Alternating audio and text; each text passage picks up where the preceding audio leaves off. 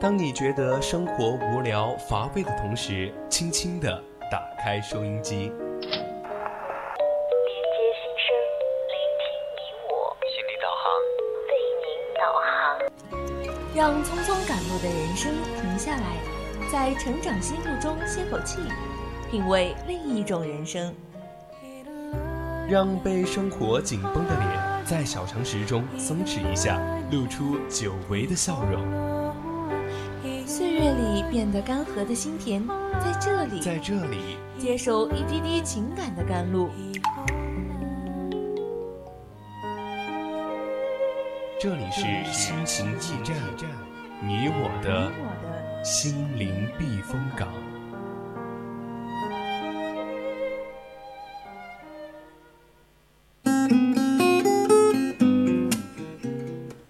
青春调频与您共享。亲爱的听众朋友们，大家晚上好！您现在收听到的是四川宜宾学院校园之声 VOC 广播电台，这里是每周周二晚上的二十一点至二十二点为您送上的节目《心情驿站》，我是主播阿来。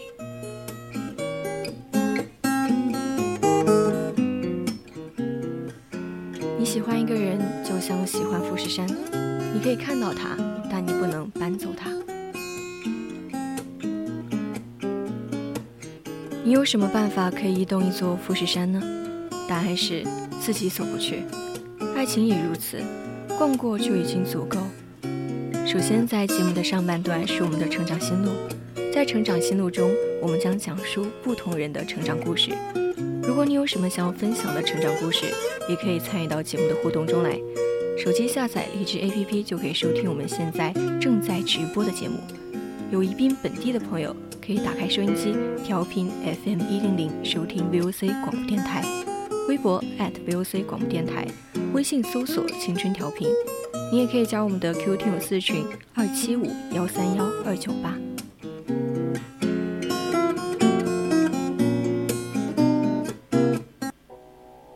总有一丝感动，不经意的围绕在你身边；总有一种声音呼唤你倦的心灵。感动来自心情故事，声音来自成长心路。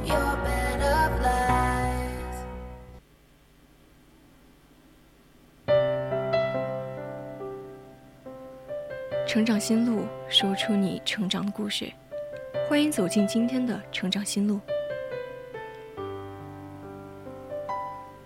每一个人的成长。都是用无数个日夜的隐忍与付出换来的。当我们拼尽浑身的力气，好不容易才爬出生活的坑，凭什么还要装老好人，去感谢那些给你挖坑的人？接下来，主播就给大家分享一篇来自微信公众号的文章：我凭什么感谢伤害我的人？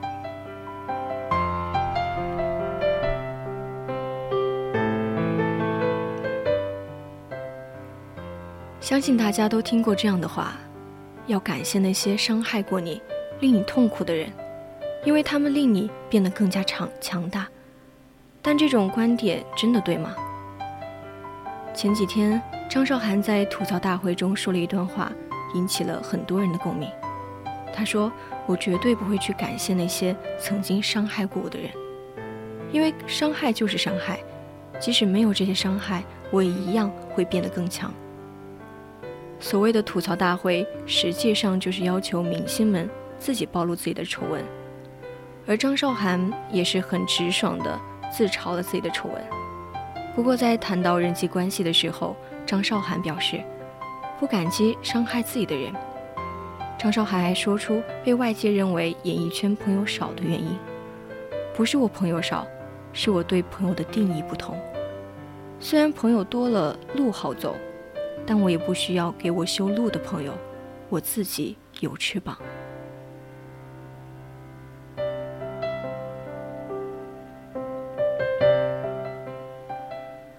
这话一出，惹得现场的观众都惊讶，因为张韶涵在之前的一段时间基本上都是处于隐退的阶段，而在后来《我是歌手》的舞台上，凭借实力再一次一炮而红，因此。我有自己的翅膀，从他嘴里说出来，没有一点的违和感。所以，感谢伤害你的人这句话，看似在理，其实就是一句再毒不过的毒鸡汤。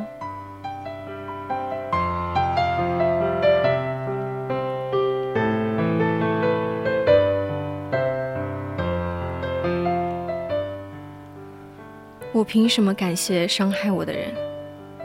之前岳云鹏上节目的时候，谈起自己多年前的落魄经历。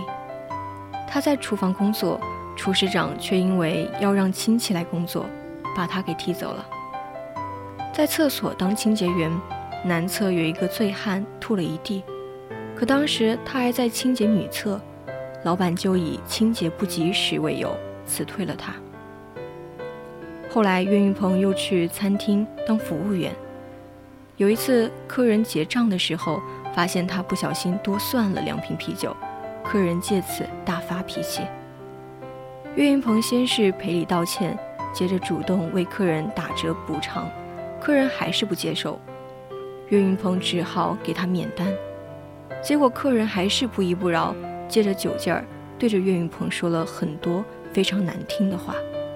最后辱骂了他整整三个小时。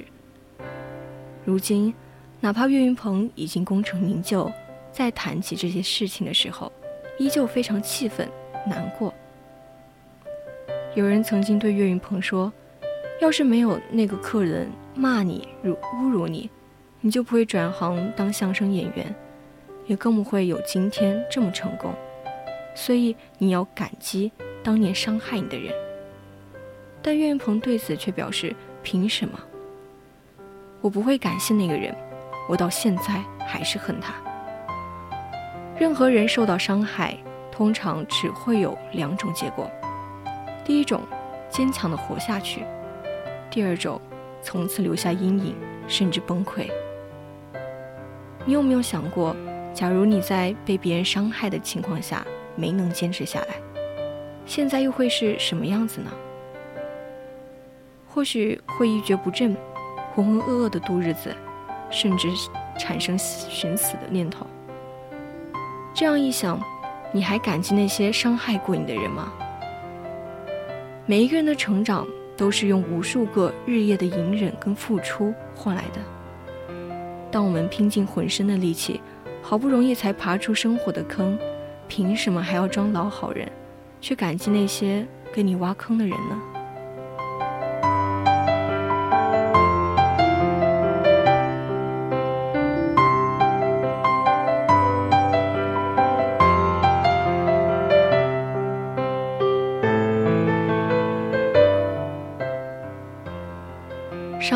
就是伤害，永远不可能感激。我认识一个女生，因为被前任抛弃而失恋，消沉了很长一段时间，后来才从痛苦的过往中走出来。或许是情场失意、职场得意的缘故，后来她连连跳槽加薪，日子过得比以前舒服多了。过了很久，我们约她出来吃饭。饭桌上，大家无意中聊起了他的前任。那个女生一脸风轻云淡的样子。有人好奇地问她：“看你现在的状态，是不是已经放下那个人了？”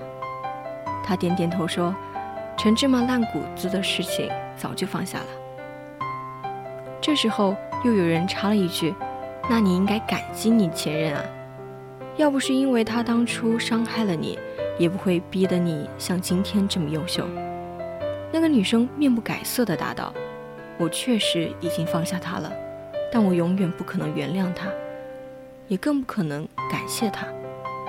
伤害永远只能是伤害，恶意也永远只会是恶意。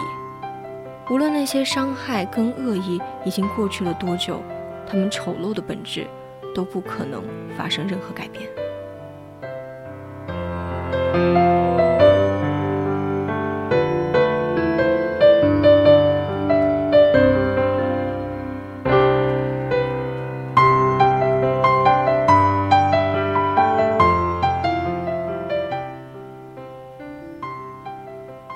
我讲这个故事的时候，脑海中浮现的是我的好朋友小宝。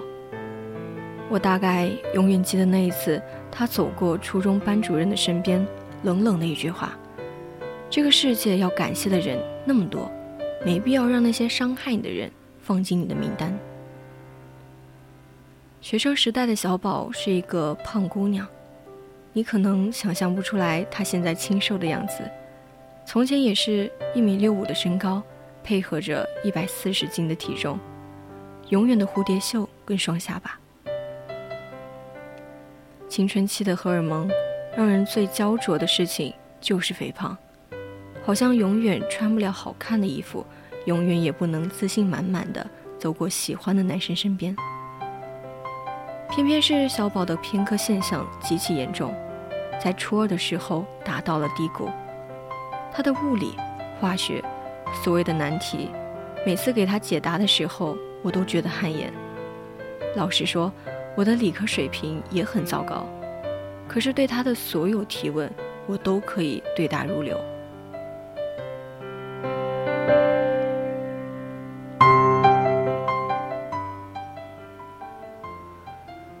我大概知道小宝的班主任非常的势利，比如我听说他可以纵容班上有钱人家的孩子肆意的撕别的同学的书本，并且不闻不问。也听说他对待有权势的家庭的同学，轻而易举的就承诺入团评优。所以，像小宝这样出身略微平凡的家庭，只能拼命的依靠自己的努力，才能在老师的心目中占据一定的分量。小宝很努力，可是他的成绩依旧很糟糕，在五十人的班上，永远在三十五名之后。这让我这个好朋友看着都十分着急，而班主任呢，好像连评语都懒得写，写上分数就了事了。但小宝的心态还算不错，他始终坚信自己只是笨一点，如果努力一点，还是能得到别人的尊重的。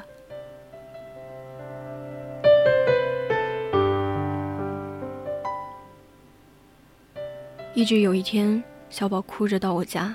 我才知道，那一次小宝的物理成绩是全班的最后一名。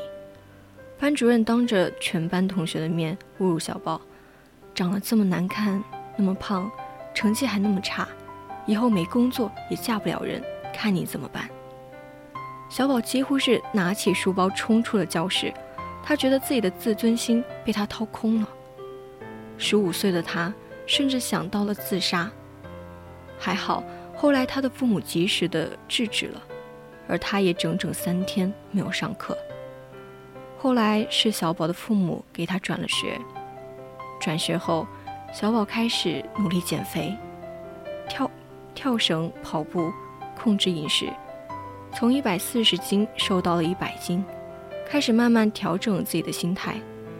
父母也给他请了一个家教，从最基础的补习，补习了整整一年。他遇上了还算不错的班主任，鼓励他减肥，也辅导他的功课。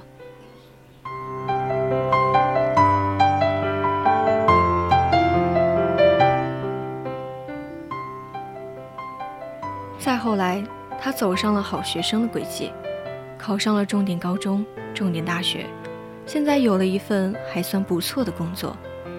那天，我和他在路上遇到了他原来的班主任。他班主任已经退休，头发花白，但依旧是一副高高在上的样子。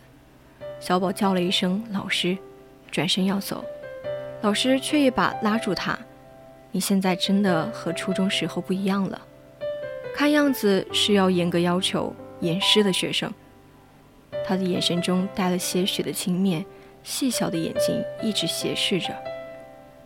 小宝打断了他的话。转学后，我的班主任确实还不错。只见他的班主任尴尬的笑笑走了。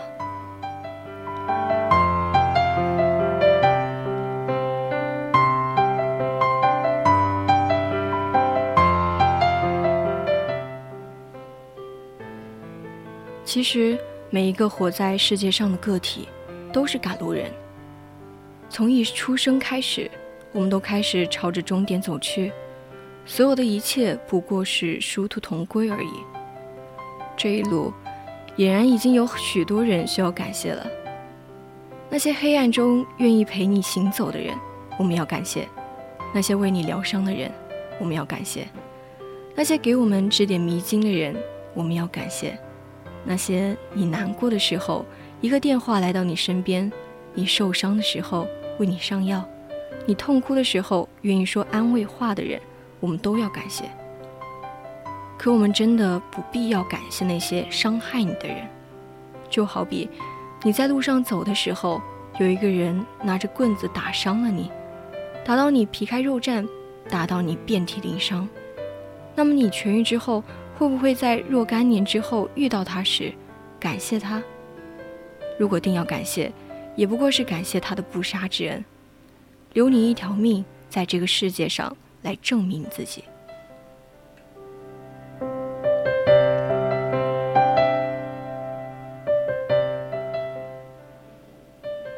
这个世界，总有太多的人会告诉我们，要感谢那些过去受过的伤、吃过的苦、伤害你的人，因为他们的存在，才有了此时此刻坚强而努力的自己。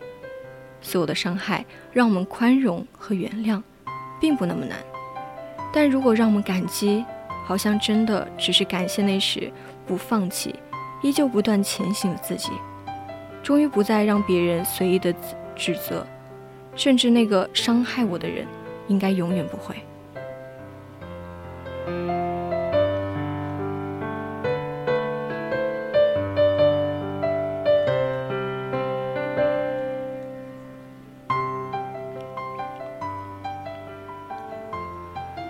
说发生在我身上的一件事情。我很小的时候，因为性格内向，没有什么特长，然后为人好说话。每次班干部找不出纪律表现不好的同学时，都会把我的名字写上去，来完成他的任务。所以有很长一段时间，老师就是那个不明真相的人，总是把爱讲空话写进我的家学校联系本中。我还为此写过很多次的检讨书。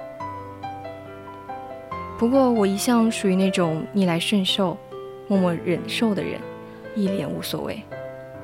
只是那段时间，我也总结了一下：一是可能我真的太内向了，内向到所有人都以为我可以随意欺负；二是我实在没有什么拿得出手的才能，所以在班上基本上是一个可有可无的人，自然了，在老师心目中也会是。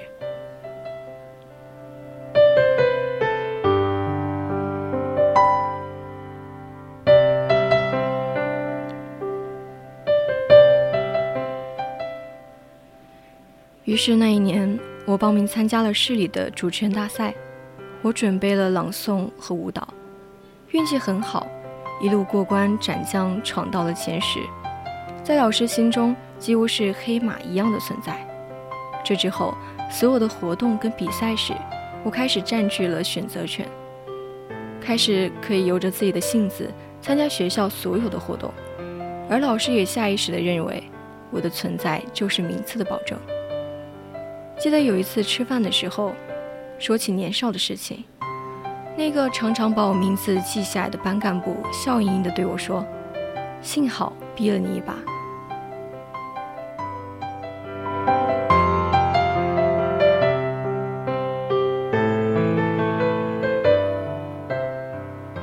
只丢给他一句话，所以我要谢谢我自己，没有被你逼死。我知道他的面色并不好看。但我还是跟他碰了个杯，趁着酒劲儿，还补了一句：“对不起，我真的没有办法感谢你。”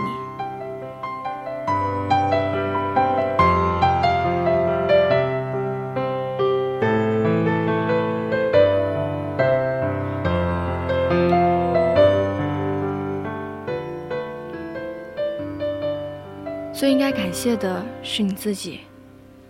棒棍底下出孝子这句话。肯定每个人都听过，而且基本上都是从自己的父母和长辈那里听到的。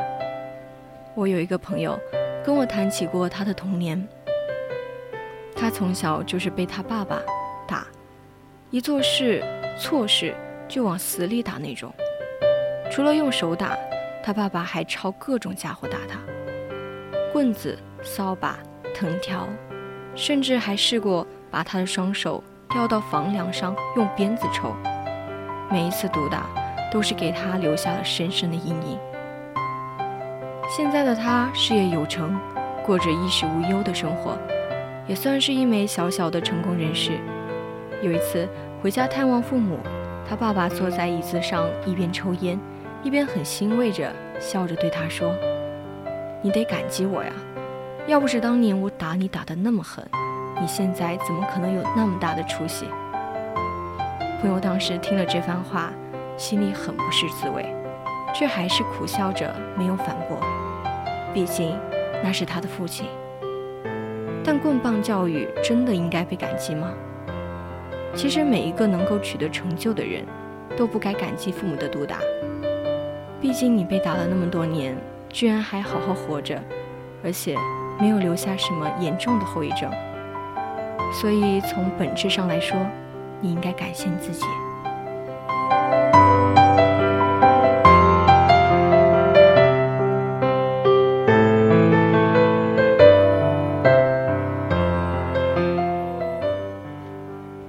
有一句话是：那些伤害过你的人，没什么值得感激的。能扛过去，是你当初了不起；扛不过去，你现在只会更卑微。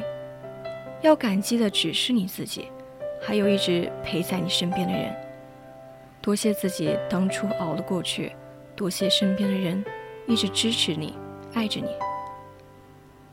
是，伤害你的人给了你伤害，我可以不计较。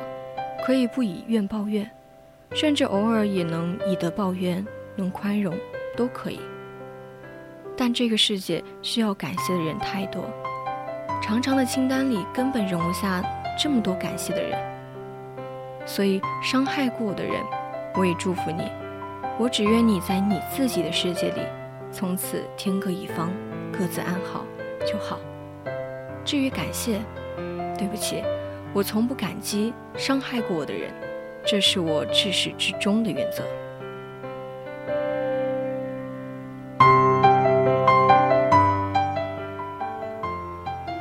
感谢伤害你的人这句话，在某种程度上，更像是伤害者用来清除负罪感的工具。